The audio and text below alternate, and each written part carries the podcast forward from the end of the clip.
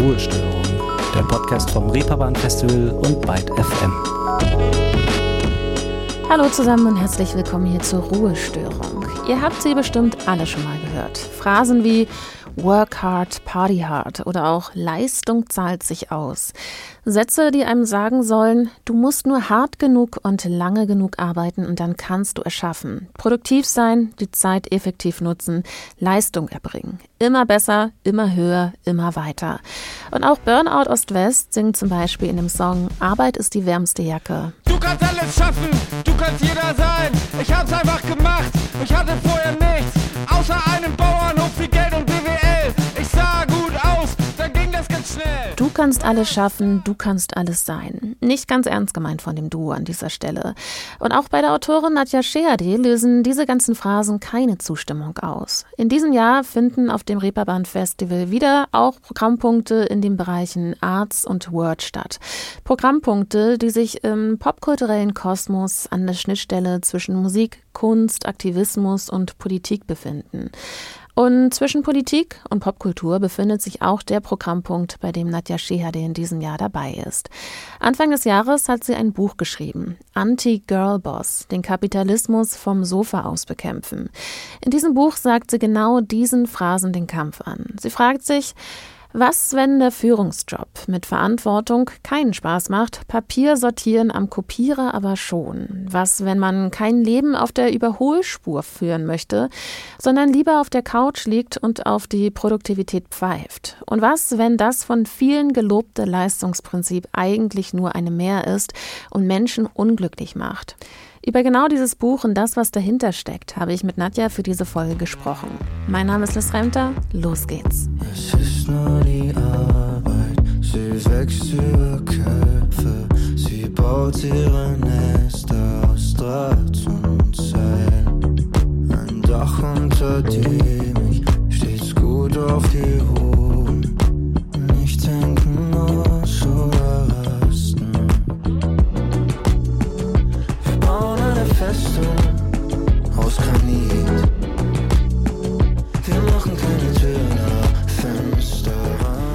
Arbeit. Ein Song von Ö, in dem sie das Hamsterrad der Leistungsgesellschaft beleuchten und die Schattenseiten der Selbstverwirklichung.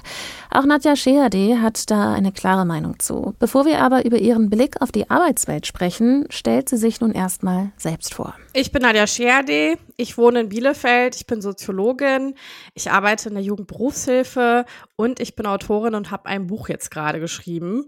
Das heißt Anti-Girlboss, den Kapitalismus vom Sofa aus bekämpfen und ist im Februar erschienen bei Ulstein. Bevor wir aber zum Buch kommen, setzen wir erstmal noch ein bisschen eher an. Nadja ist studierte Soziologin und arbeitet in der Jugendberufshilfe, wie sie uns gerade eben schon erzählt hat.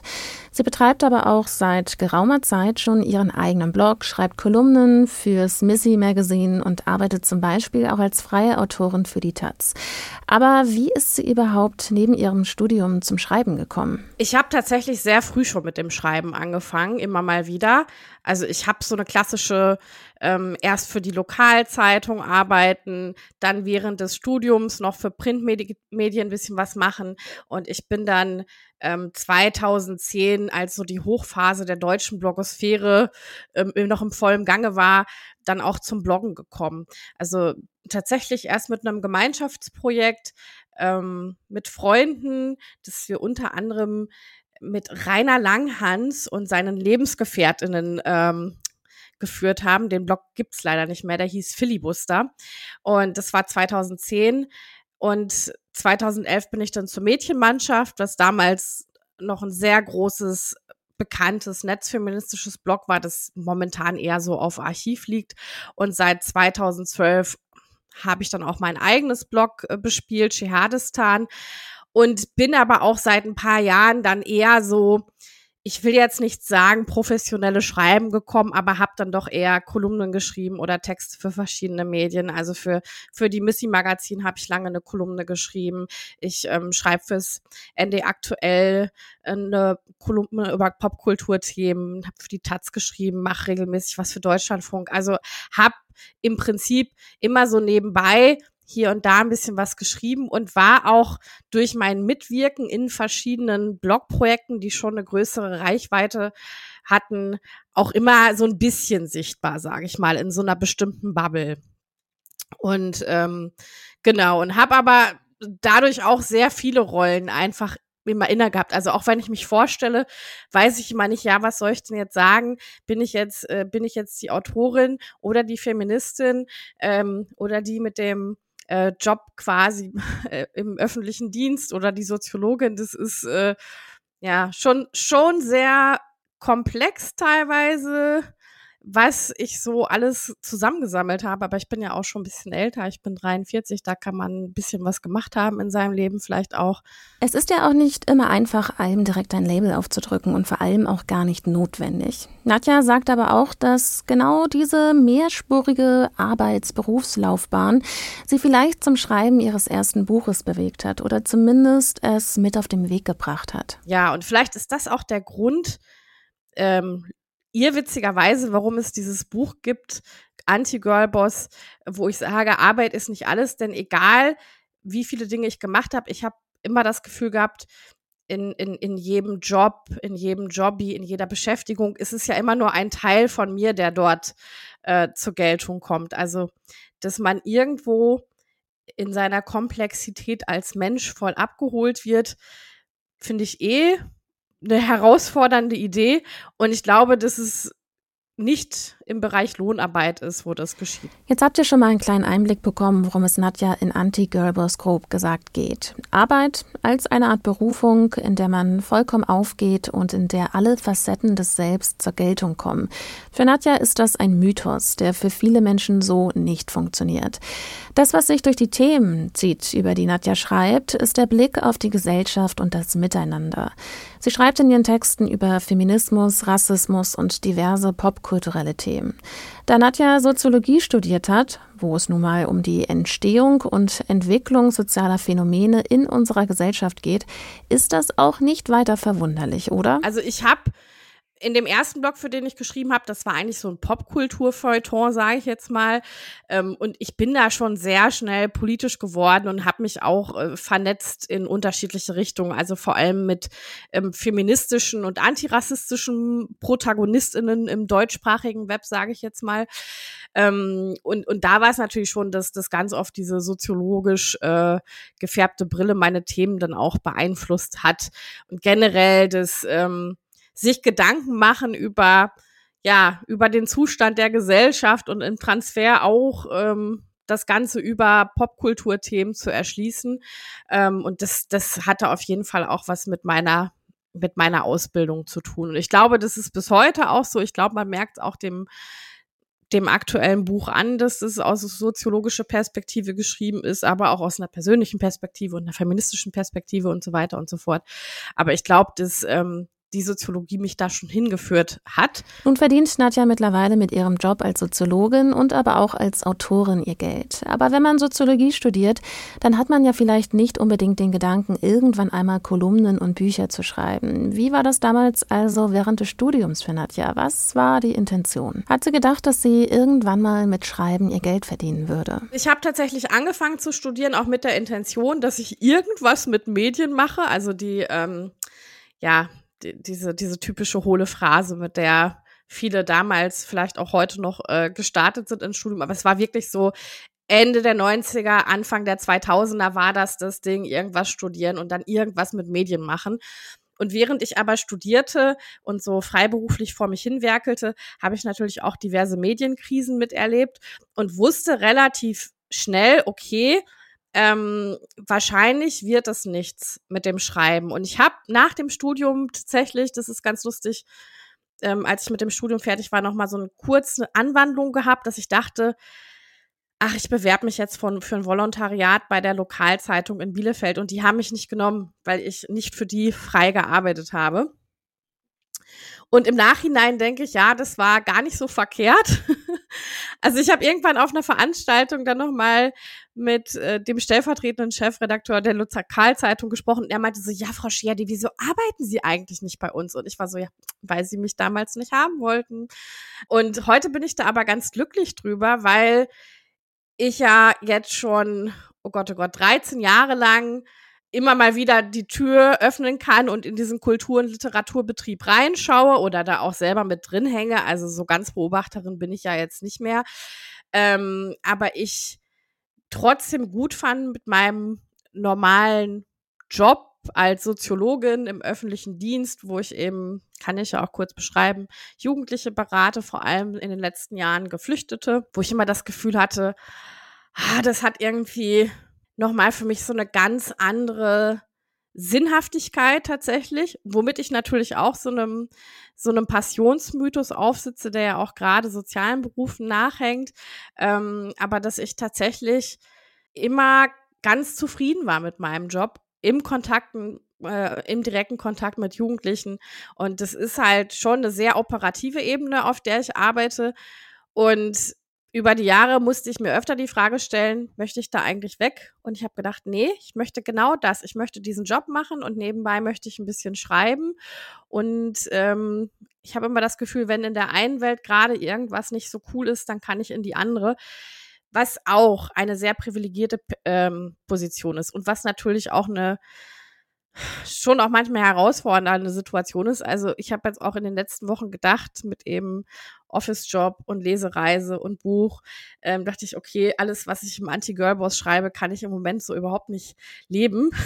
ich bin eine Scammerin.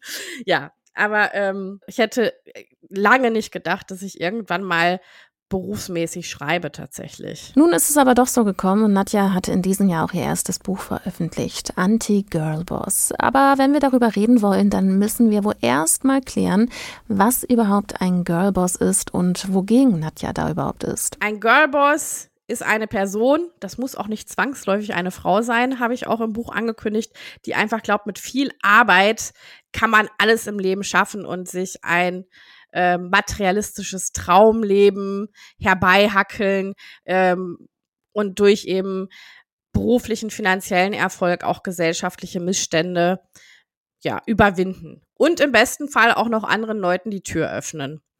Ähm, und das finde ich, also das finde ich eine absolut schwierige Erzählung. Ich glaube, natürlich, dass, dass es erfolgreiche Menschen gibt und auch geben muss und auch erfolgreiche Frauen natürlich gibt.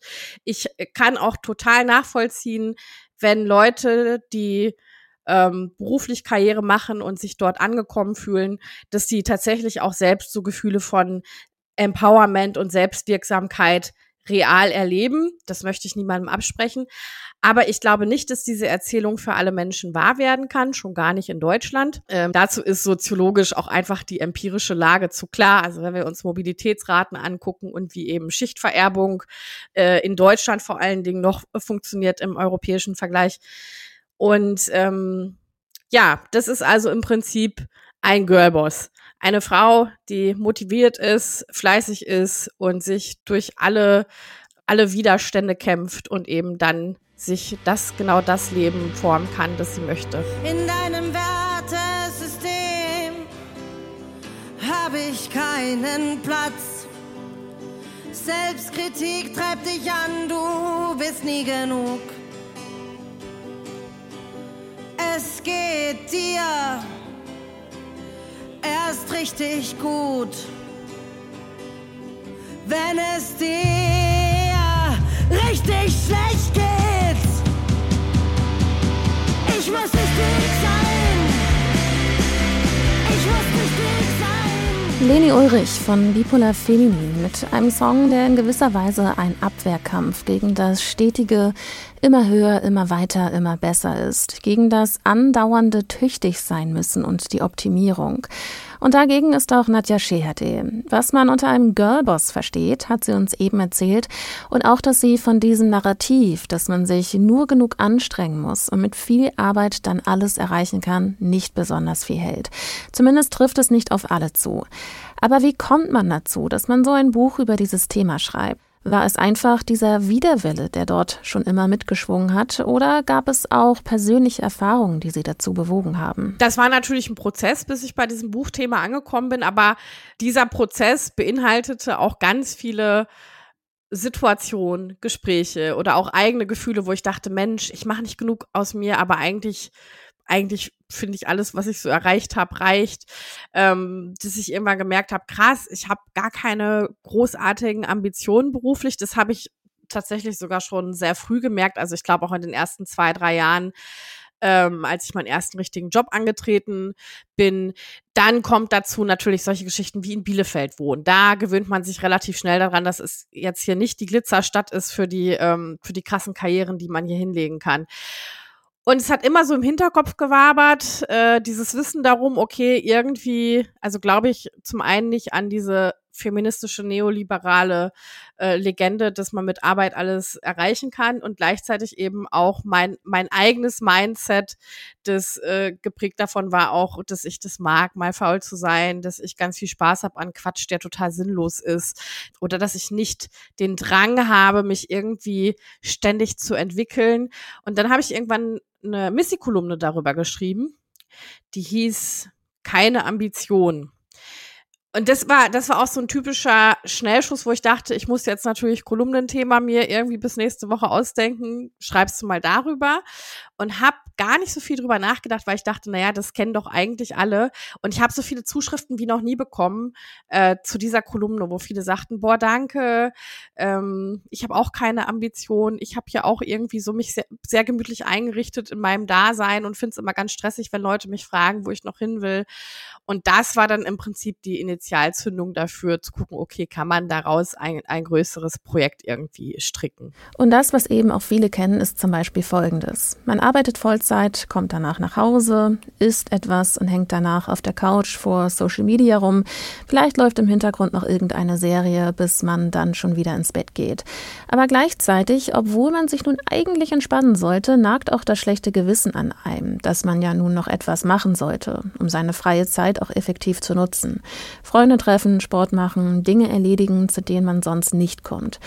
Und wenn man das eben nicht tut, hat man manchmal vielleicht auch Angst, etwas zu verpassen. So eine typische FOMO, die Fear of Missing Out. Das kennt auch Nadja. Dass äh, man generell das Gefühl hat, entweder erhole ich mich nicht genug oder wenn ich mich erhole, dann mache ich eben nicht, nicht genug andere Sachen, die irgendwie Socializing wären oder schön wären oder keine Ahnung. Und man hat das Gefühl, dass eigentlich alles, was man vielleicht jetzt gerne machen würde, nicht in die Woche passt. Also, und ich finde das eben auch gerade, wenn man, wenn man äh, in einer Ausbildung ist oder berufstätig oder studiert oder so, dass man das Gefühl hat, oh, und jetzt ist Wochenende, jetzt würde ich eigentlich gern geile Sachen machen, aber eigentlich muss ich mich ja für die nächste Woche wappnen und eigentlich muss ich was lernen oder ich muss eigentlich äh, den Haushalt machen und die Wäsche machen. Also es gibt ständig, ständig, ständig Dinge zu tun und nie haben wir Zeit genug ähm, für alles. Und ich habe irgendwann gedacht, okay, aber was ist dann für mich die Konsequenz? Also wenn ich einfach weiß, ich habe diesen FOMO, ich habe aber auch ganz oft das, das Bedürfnis, einfach wie so, ein, wie so ein Sack auf dem Sofa zu liegen und TikTok irgendwie mir anzugucken und mein Gehirn zu rösten. Was mache ich denn mit, mit dieser Information jetzt oder mit diesem Wissen, dass es einfach, dass es einfach so ist?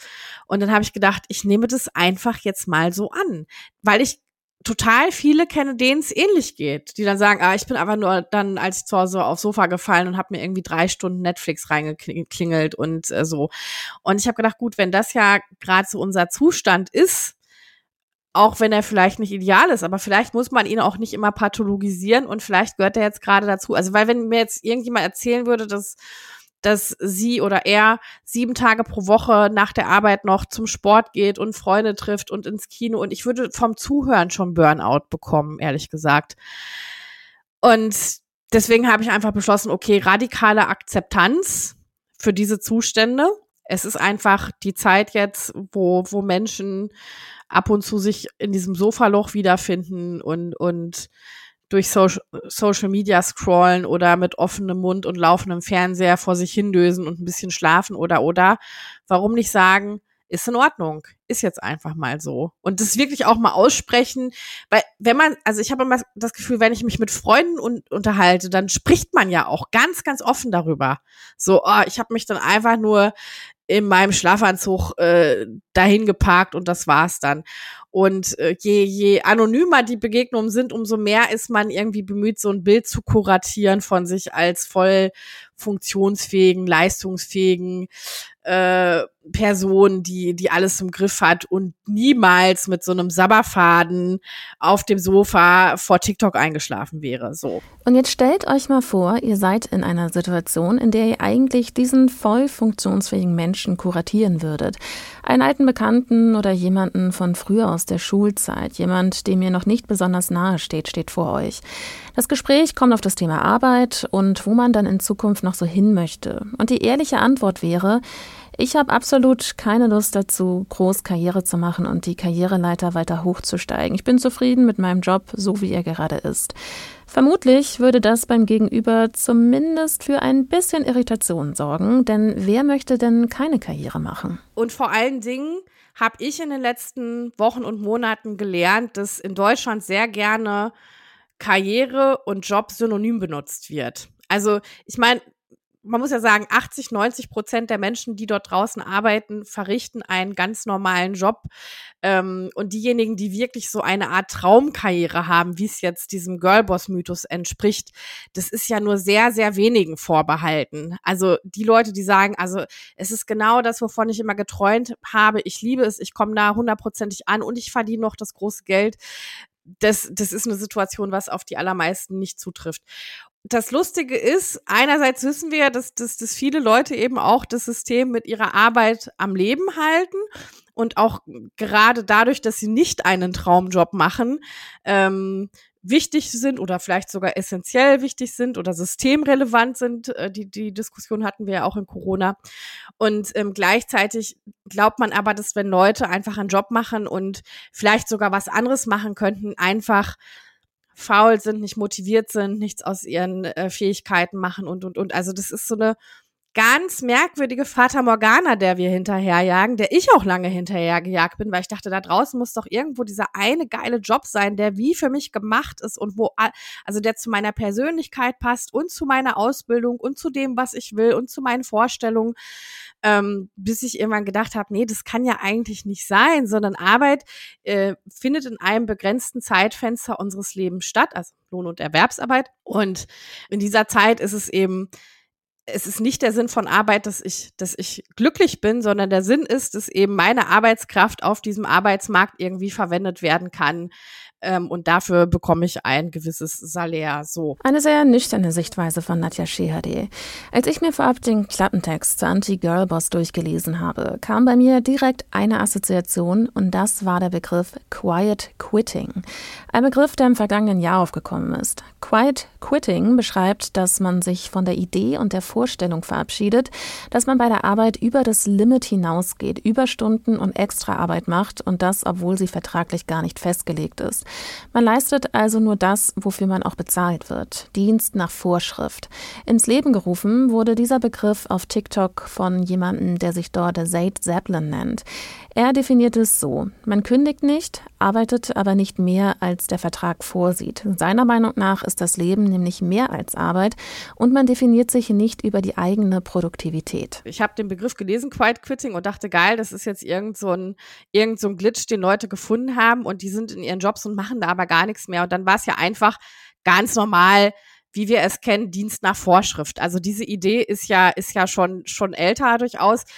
Und ich habe dann auch gedacht, krass, ich bin schon sehr lange eine Quiet Quitterin anscheinend äh, oder eine, die immer verteidigt hat, dass Dienst nach Vorschrift äh, auch gut und wichtig ist. Und ich finde auch, dass Dienst nach Vorschrift ganz viel zu tun hat mit, mit Grenzen setzen und zumindestens dem Versuch, irgendwie gesundheitserhaltend äh, zu arbeiten und eben auch sich klar zu machen, ich habe einen Arbeitsvertrag, ich muss Dinge tun, ich muss wahrscheinlich auch immer mehr Dinge tun, als vorgesehen sind, aber es ist nicht meine Aufgabe, zusätzlich noch ehrenamtlich für einen Arbeitgeber zu arbeiten. Ich fand es aber letztes Jahr krass, als eben diese Debatte um Quiet Quitting losging, dass, ähm, dass genau dieses Verhalten, also es ist ein Vertrag abgeschlossen und Leute gehen arbeiten und bekommen dafür Geld äh, und machen eben das für das, was sie eingestellt wurden, dass das so als so skandalös betrachtet wurde, dass dafür ein eigener Begriff und eine globale Debatte, also zumindest im globalen Norden, weil das ist ja in den USA und überall ähm,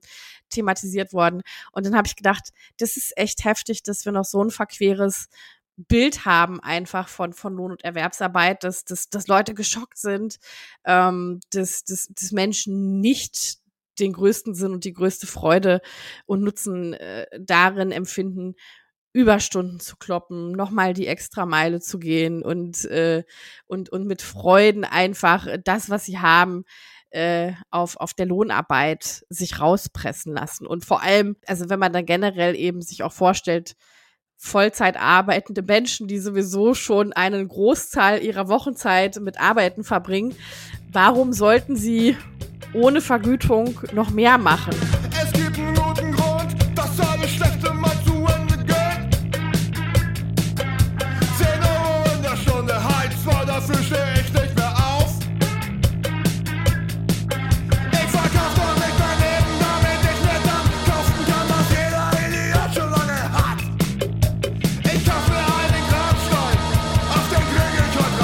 Ich verkaufe doch nicht mein Leben, damit ich mir dann kaufen kann, was jeder Idiot schon lange hat, singt Salo hier im Song Rabatt. Ein sozialkritischer Song, in dem es um Selbstausbeutung und Hungerlöhne geht und um das marionettenhafte Verhalten vieler Menschen, wenn es um die Arbeit geht.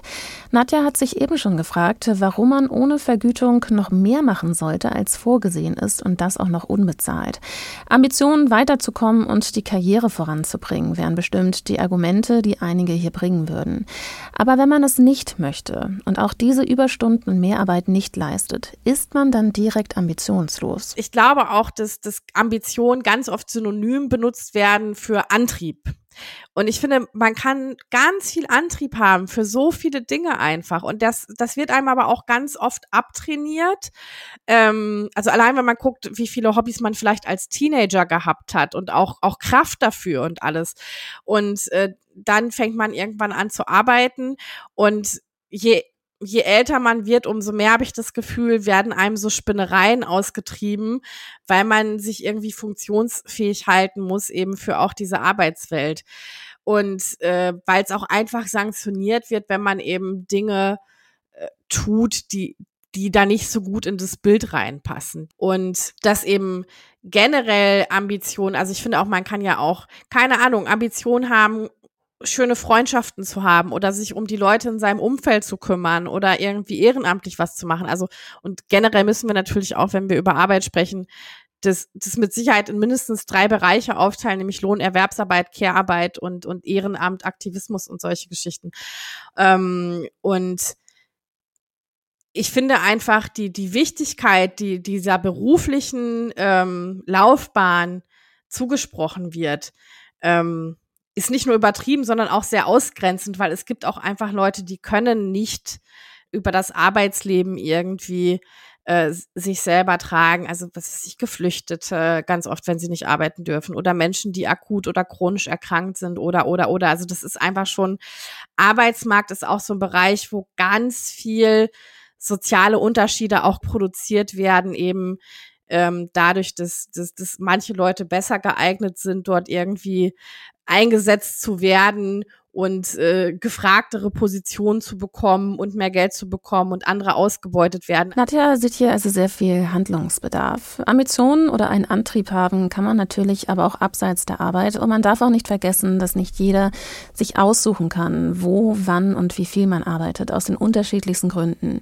Wir wissen nun auf jeden Fall, wie Nadjas Standpunkt ist und wie sie auf Arbeit blickt. Aber ich nehme mal an, auch wenn man das alles in der Theorie so vertritt und versucht, aus diesem Leistungsdruck herauszukommen, so ganz funktioniert das bestimmt auch nicht immer, oder? Ich habe natürlich auch so meine Struggles damit, weil ich glaube nicht, dass es, dass man irgendwie den, das perfekte Mindset finden kann für, für ein Leben in einem System, das, das anstrengend ist, so, sondern ich, ich kenne alle diese Struggles, ich habe die nach wie vor auch. Ähm, aber ich versuche eben, das so ein bisschen umzudeuten für mich und versuche das ja auch im Buch zu erklären, dass ich dann sage, hey, das Extra-Nickerchen oder das Tagträumen oder diese einfach sinnlosen Momente, die ihr euch gönnt oder das, das, was ihr mit euren Freundinnen und Familien macht oder, oder, das sind eben die Momente, die nur für euch sind und das ist keine verplemperte Zeit, sondern das ist auch irgendwie Bedürfnissen folgen oder Community Gedanken folgen oder oder. Und ich wollte jetzt kein Buch schreiben, das so ist, ja, und dann, wenn man das so und so und so macht und die und die Punkte beachtet und das und das weiß, dann geht's einem total super, weil ich glaube, grundsätzlich funktioniert das nicht so, beziehungsweise das ist so eine Art Coaching-Literatur, die ich nicht schreiben wollte. Aber ich wollte, wenn ich eben auch dieses Buch schreibe, wo es ja auch viel um soziale Ungleichheiten und so weiter geht. Ich wollte kein feministisches Buch schreiben, das man liest und denkt, ah ja, schade, boah, ist alles total scheiße, ja, aber kann man nichts machen, sondern ich wollte irgendwie auch machbare Botschaften. Also Dinge, die man dann auch umsetzen kann. Und ich, ich habe gedacht, okay, dieses, ähm, ich plädiere dafür, dass man diesen, diesen Moment auf dem Sofa oder diese Momente für sich oder das Extraschläfchen oder das Sagen, ich habe jetzt keinen Bock mehr oder das Zugeben, ich bin faul und gerne, dass wir das jetzt nehmen und auch als Widerständigkeit irgendwie deuten. Und dann hat man vielleicht, wenn man das Buch gelesen hat, auch irgendwas, was man mitnehmen kann. Und das war so ein bisschen die Intention, die ich hatte, ähm, als ich das Buch geschrieben habe. Also so ein bisschen so ein bisschen als Emotional Support Ansage auch. Generell sei aber auch gesagt, dass Nadja Shehadeh natürlich nicht die Erfinderin dieser Herangehensweise an das Thema Arbeit ist. Und auch vor ihr gab es VerfechterInnen, die dafür plädiert haben, dass man Arbeit nicht lieben muss und ihr auch nicht leidenschaftlich nachgehen muss und man sie auch eher als Mittel zum Zweck sehen kann und trotzdem aber dabei zufrieden ist. Ich glaube tatsächlich, dass ich generell, also dass, dass ich ja nicht die Erfinderin bin von diesen Erzählungen, keine Passion for Work haben, ähm, Arbeit muss man nicht lieben und, und, sondern das sind ja, das sind, das ist ja auch gerade so der Zeitgeist. Und ähm, ich bin dann eben mit meiner Geschichte jetzt auch so da reingestoßen und das schreibe ich ja auch im, im Buch, das gerade zu dem Zeitpunkt, wo ich auch ähm, in der Schreibphase drin war, man ja so umzingelt war von fast schon so Anti-Work-Botschaften aus, aus, auch aus der Popkultur, dass Leute nach Pandemie und, und Krieg in der Ukraine und Klimakrise und so weiter sowieso sich ganz viele Sinnfragen stellten und die jüngere Generation ja schon längst verstanden hatte, okay, so wie die Generation vor uns, für die ja wirklich Arbeit sich noch auf irgendeine Art und Weise materiell ausgezahlt hat mit, dann hat man wenigstens ein Haus oder kann eine Familie ernähren oder so. Das sind ja auch alles ähm, Dinge, die nicht mehr wahr werden für viele heutzutage. Und in, in diesem Fragezeichen-Effekt mit einer anderen Sinnsuche und auch einem anderen Verständnis, wie und wie viel man arbeiten möchte, komme ich jetzt halt auch als eine von vielen, die, ähm, die ähnliche Botschaften verkünden. Und ähm, das, ich glaube, das hat, das hat einfach auch gut gepasst. Also es ist ähm, genau anscheinend jetzt die Zeit, um über solche Dinge auch zu sprechen. Ein Satz, der in Anti-Girlboss schwarz auf weiß steht und über den Nadja auch schon oft sprechen musste, ist folgender. Ein halbwegs öder Tag zu Hause ist immer noch besser als ein interessanter Tag bei der Arbeit. Wer was anderes behauptet, soll mich vom Gegenteil überzeugen. Ein ziemlich klares Statement, das bei vielen Menschen erstmal einen gewissen Widerwillen auslöst und man auf Anhieb eigentlich gegenargumentieren möchte. Deshalb gab es bestimmt auch schon die ein oder andere Person, die versucht hat, Nadja vom Gegenteil zu überzeugen. Es wurde schon öfter versucht, also vor allem auch in den sozialen Medien. Es hat sich da ja als äh, bekannte Kachel bei Instagram und so auch zeitweise verbreitet. Und ich fand es interessant. Es gab auch ganz, ganz viel Zustimmung natürlich äh, für diese Aussage, aber auch ganz viele Widerstände und Abwehrreaktionen von Leuten. Und ich weiß, dass das erste Mal ist es irgendwie aufgetaucht auf der Instagram-Seite vom Deutschlandfunk, so ein paar Tage nach Erscheinen des Buches an einem Samstag. Und dann haben sich Leute darunter ereifert und dann kam, kam das typische, ja, dann muss sie sich wohl einen neuen Job suchen oder dann, dann macht sie noch nicht das Richtige und auch Leute, die geschrieben haben, ich liebe meine Arbeit. Und ich habe gedacht, ja, aber es ist doch jetzt Samstag, schau. Wenn du deine Arbeit liebst, wieso pimmelst du denn jetzt bei Instagram rum, anstatt irgendwo Arbeit, also, ne? Ähm, und ich habe auch tatsächlich mit vielen gesprochen, die meinten, ja, aber ach, aber das kann, es gibt doch auch so richtig geile Tage bei der Arbeit, wo man denkt, ah, das war jetzt irgendwie total cool und total schön und ähm, ich habe so irgendwie meine meine ich merke, wie so innere Widerstände angehen, wenn ich, wenn ich mir diesen Satz durchlese. Und das, das Einzige, was ich ja damit sagen will, ist, dass die Zeit, die ich vielleicht langweilig zu Hause verbringen kann, meine eigene Zeit ist, die ich frei gestalten kann und wenn es denn vielleicht sogar mal langweilig wäre, ähm, was auch viel zu selten passiert, könnte das ja sogar entspannend sein. Und ähm, ich fand es einfach, also ich habe auch, als ich den, den Satz geschrieben habe, ich habe mich im Nachhinein auch gar nicht mehr so genau daran erinnert. Also das ist jetzt nicht der Satz, wo ich sage, ach ja, sondern der ist so im Nachhinein, hat er sich so herauskristallisiert irgendwie als äh, geflügeltes Wort. So. Und ich würde immer noch sagen, das stimmt einfach. Und wenn, ähm, das hat mein Chef dann auch irgendwann gesagt, als wir uns darüber unterhalten haben. Er meinte dann, ich weiß auch, was ich vor zehn Jahren im Urlaub gemacht habe, aber ich weiß nicht mehr unbedingt, was ich bei der Arbeit gemacht habe. Und ich habe gedacht, und genau das, darum geht's einfach. Das, ähm, das, was so das eigene ist und die eigene Zeit und, und in dieser Zeit das Verfügen über die eigenen Bedürfnisse und den eigenen Körper und so weiter und so fort natürlich wertvoller ist als das, was ich dann in den Dienst einer Arbeitsstelle ähm, stelle. Selbst wenn die Arbeit super viel Spaß macht und, und schön ist und, und so weiter und so fort. Aber es ist nicht die eigene Zeit, die man zur freien Verfügung hat. Aber mal angenommen, das würde jeder so sehen und wir hätten die Menschen nicht, die die Extrastunde machen oder voller Elan die Karriereleiter hoch wollen.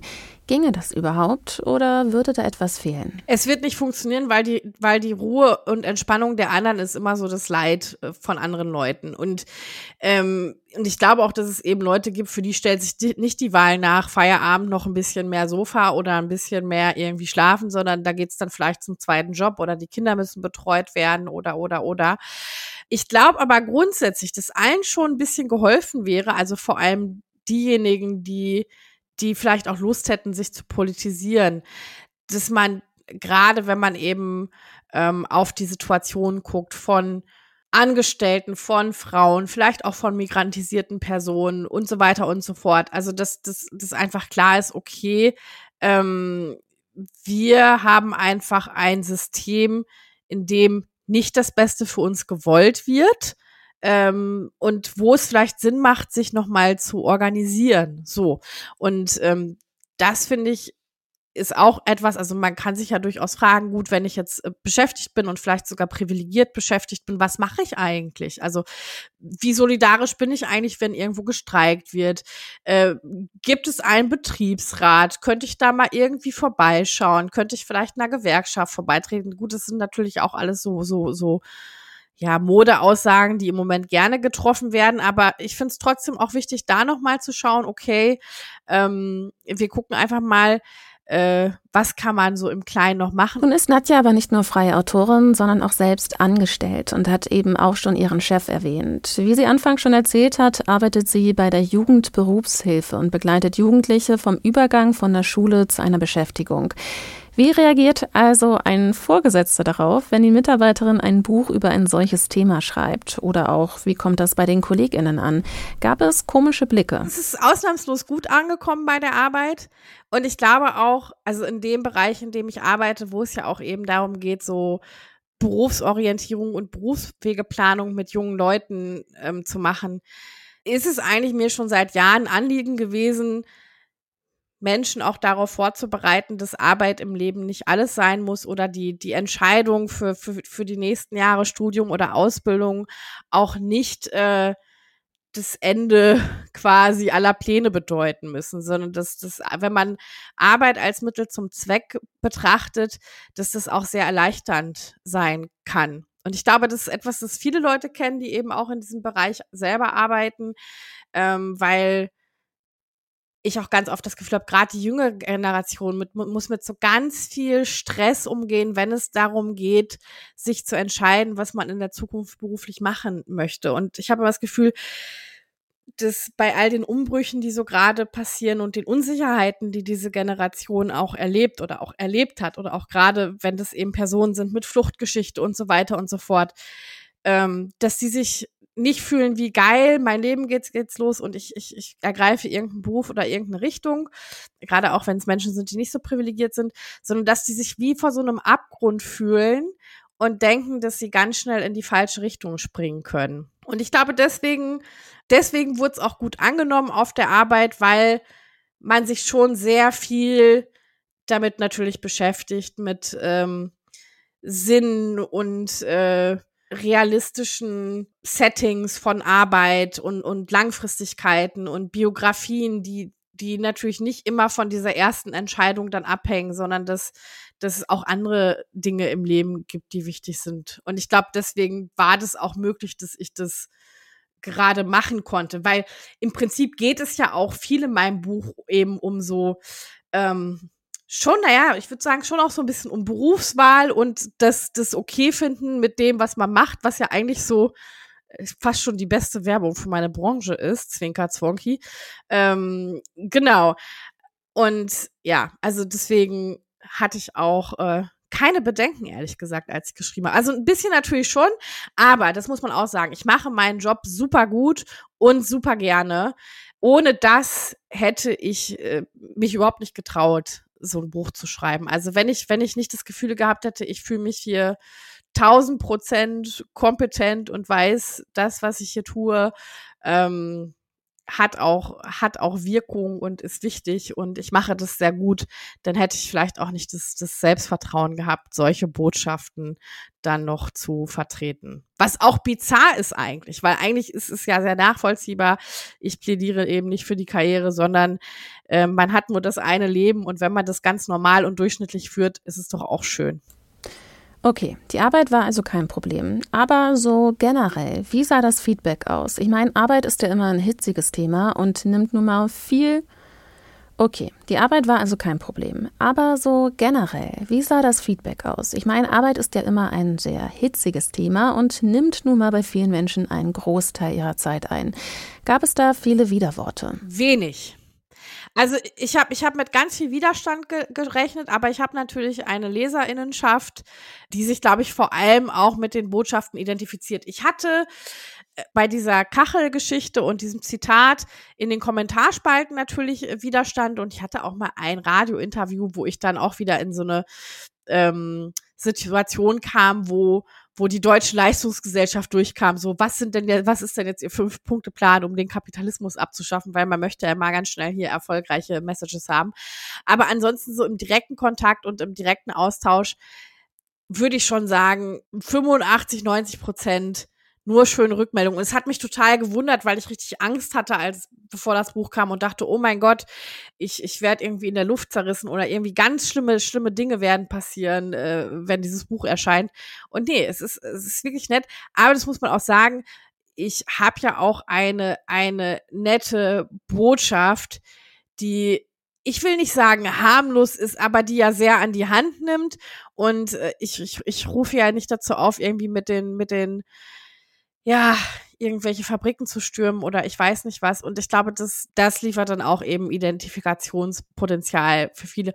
Und ich habe tatsächlich, ich glaube, so, so, so, so eine Stammleserinnenschaft, eher so feministisch, eher so auch in den Themen unterwegs, wo ich unterwegs bin. Und da wurde das auch direkt verstanden. Also ich, ich war selber geflasht davon, wie gut und wie wenig negativ ähm, ich äh, Rückmeldung bekommen habe. Wobei, es gibt ja immer welche, die es hassen, aber ich bin tatsächlich, äh, ich bin tatsächlich sehr erstaunt, wie, wie nett alles für mich bisher gewesen ist. Wie am Anfang schon erwähnt, ist Nadja Scheherde in diesem Jahr auch Teil vom Arts und Word-Programm vom Reeperbahn Festival, zusammen mit Jasmin Mbarek. Was die beiden eint, ist ihr Wille zum Protest und der Wunsch nach Veränderung. Jasmin liest aus ihrem neuen Buch Protest über Wirksamkeit und Risiken des zivilen Ungehorsams. In dem Buch geht es darum, moderne Protestformen zu verstehen, ob Klima oder Corona-Proteste. Proteste treten in den unterschiedlichsten Formen auf. Aber welche Art von Protest kann wirklich Veränderung bringen? Mit ihr auf dem Podium sitzt also auch Nadja Shehade, die mir nun aber auch nochmal erzählt, was sie und was auch wir von dieser Veranstaltung erwarten können. Ich mache das hier nicht alleine, sondern ich bin ja mit Jasmin Mbarek ähm, zusammen bei der Veranstaltung ich kann mir vorstellen, dass wir beide ein bisschen lesen und auch vor allem miteinander sprechen. Und ich bin auch selber total gespannt, weil äh, wir haben ein paar Gemeinsamkeiten. Also ich glaube, wir haben so ähm, ne, Frau sein, auch einen ähnlich gelagerten Migrationsgeschichte in der Familie und auch so quasi medial aktiv. Und dann haben wir aber auch noch den Altersunterschied, der uns beide so ein bisschen, glaube ich, auch ähm, ja unterschiedlich macht und auch ich glaube so so so gewisse ähm, politische Ideen oder Wünsche, die auch äh, nicht komplett äh, dieselben sind, sage ich jetzt mal. Und ich bin total gespannt, was wir damit machen ähm, und wo unsere gemeinsamen Nenner sind und wo vielleicht auch nicht. Und äh, woran wir das ausmachen können, weil ich glaube, dass da auch ganz viel so Generationenfrage äh, mit dabei ist, weil ich schon denke, also ich frage mich ja auch, was wäre, wenn ich irgendwie 20 Jahre jünger wäre und äh, mit vielleicht noch vorhandenen Ambitionen auf, auf Social Media getroffen wäre und gedacht hätte, ach cool, hier kann tatsächlich jeder werden, was er will und für einige bewahrheitet sich das ja auch gerade irgendwie so, ne? Also deswegen finde ich das total spannend und freue mich auf diese Veranstaltung. Wenn ihr nun also neugierig geworden seid, dann schaut doch gerne bei der Veranstaltung vorbei. Wo ihr auch vorbeischauen könnt, ist die Website vom Reeperbahn Festival. Dort erfahrt ihr nämlich, wer in diesem Jahr noch so Teil vom Arts und Word Programm ist. Für mich ist es nun an der Zeit, mich zu verabschieden. Ich hoffe, euch hat dieser kleine Einblick in die Gedankenwelt von Nadja Scheeri gefallen. Abonnieren auch nicht vergessen, wenn euch Ruhestörung insgesamt gefällt und ihr regelmäßig einen kleinen Einblick hinter die Kulissen bekommen wollt. Mein Name ist Liz Remter. Wir hören uns in der nächsten Woche wieder. Bis dahin. Ciao. Zu viel Freizeit und Ameisen im Flur. Zieh die Reißleine in Zeit von meiner Uhr. Gib mir Arbeit, Arbeit und Struktur. Getan. Ich lieg im Bett und leide wie ein toter Schwan. Lecke meine